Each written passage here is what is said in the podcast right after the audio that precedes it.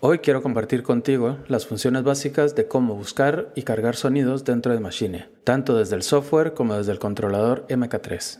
Mi intención es sentar bases sólidas para obtener fluidez de trabajo y así poder progresar a contenido cada vez más avanzado y variado. Así que si esto es de tu interés, te invito a quedarte.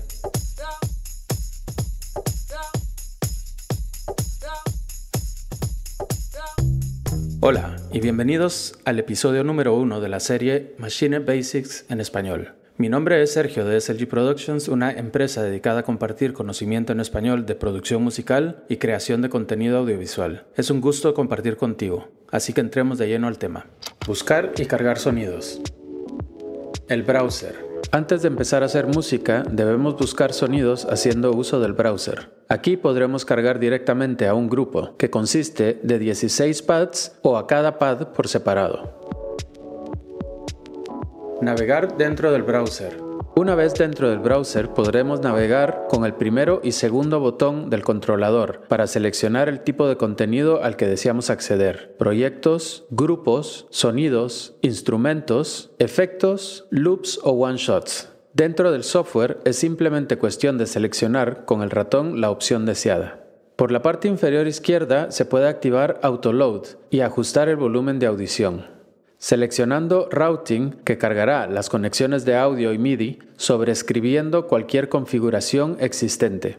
Cargar los sonidos con o sin patrones, ver la información y editar los filtros de búsqueda. Cargar un kit de batería. Seleccionamos en este caso grupos. Una vez dentro, tenemos la opción de filtrar nuestros resultados haciendo uso de las perillas. Basta con tocarlas por encima para poder ver la subcategoría y girando el mismo veremos los resultados. También podemos usar el codificador direccional para navegar por los diferentes filtros de búsqueda. Audicionamos algunos kits y cargamos el deseado con el botón de Load desde el controlador o desde el software, ya sea arrastrando directamente al grupo, haciendo doble clic o con un solo clic si la función de autoload está activada. De inmediato, cada sonido es asignado a un pad y estos, a su vez, al grupo que estaba seleccionado. En el software aparecen los sonidos en las franjas del 1 al 16 de manera vertical. Favoritos. Cuando estamos audicionando kits, podemos guardarlos como favoritos para ir creando una colección. Para añadir basta con presionar Shift y darle al botón de Set. Aparecerá una estrella delante del nombre. Ahora, cada vez que queramos acceder a esta carpeta, podremos presionar el botón de favoritos. Para eliminar de la lista, volvemos a presionar Shift y Set desde la carpeta de favoritos. Patrones predeterminados. Una vez cargado el kit podremos presionar play para escuchar los patrones que vienen incluidos. Esto nos puede servir de inspiración. Si no deseamos cargarlos, entonces debemos deshabilitar esta función presionando Shift Patterns.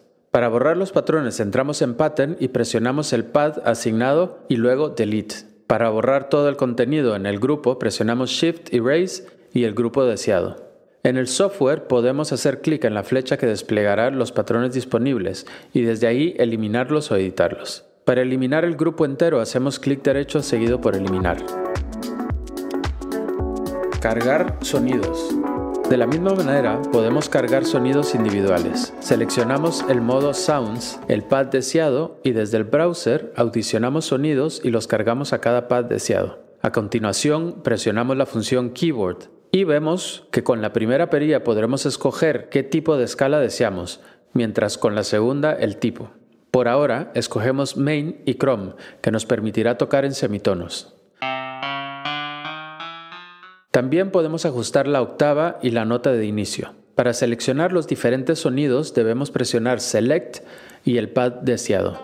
Además, una vez que hayamos armado un grupo y aplicado efectos y procesos, por ejemplo, podemos proceder a guardarlos y así ir creando nuestra propia biblioteca. Con un clic derecho seleccionamos guardar, seleccionando nombre y el destino deseado. Cargar instrumentos. Siguiendo el método anterior, en el browser seleccionamos instrumentos. De inmediato podremos filtrar los resultados haciendo uso de las perillas. Ya en el software veremos cada filtro aplicable. Para aplicar diferentes filtros a la vez y refinar la búsqueda, presionamos Command y clic en cada elección. Cargar efectos. Seleccionando el apartado de efectos y haciendo uso de las perillas podremos buscar el tipo de efecto deseado. Es importante seleccionar dónde queremos aplicarlo, si al máster, el grupo o al sonido. Para configurar esto salimos un momento del browser. Seleccionamos la fuente que deseamos y en caso de tener algún efecto o plugin ya instalado, añadimos una nueva casilla con el sexto botón y de nuevo en el browser seleccionamos el efecto deseado. Para hacer ajustes al efecto, volvemos a salir del browser. Cargar loops y one-shots. Siguiendo el mismo procedimiento que con las otras opciones, podemos audicionar y cargar loops y one-shots al pad deseado.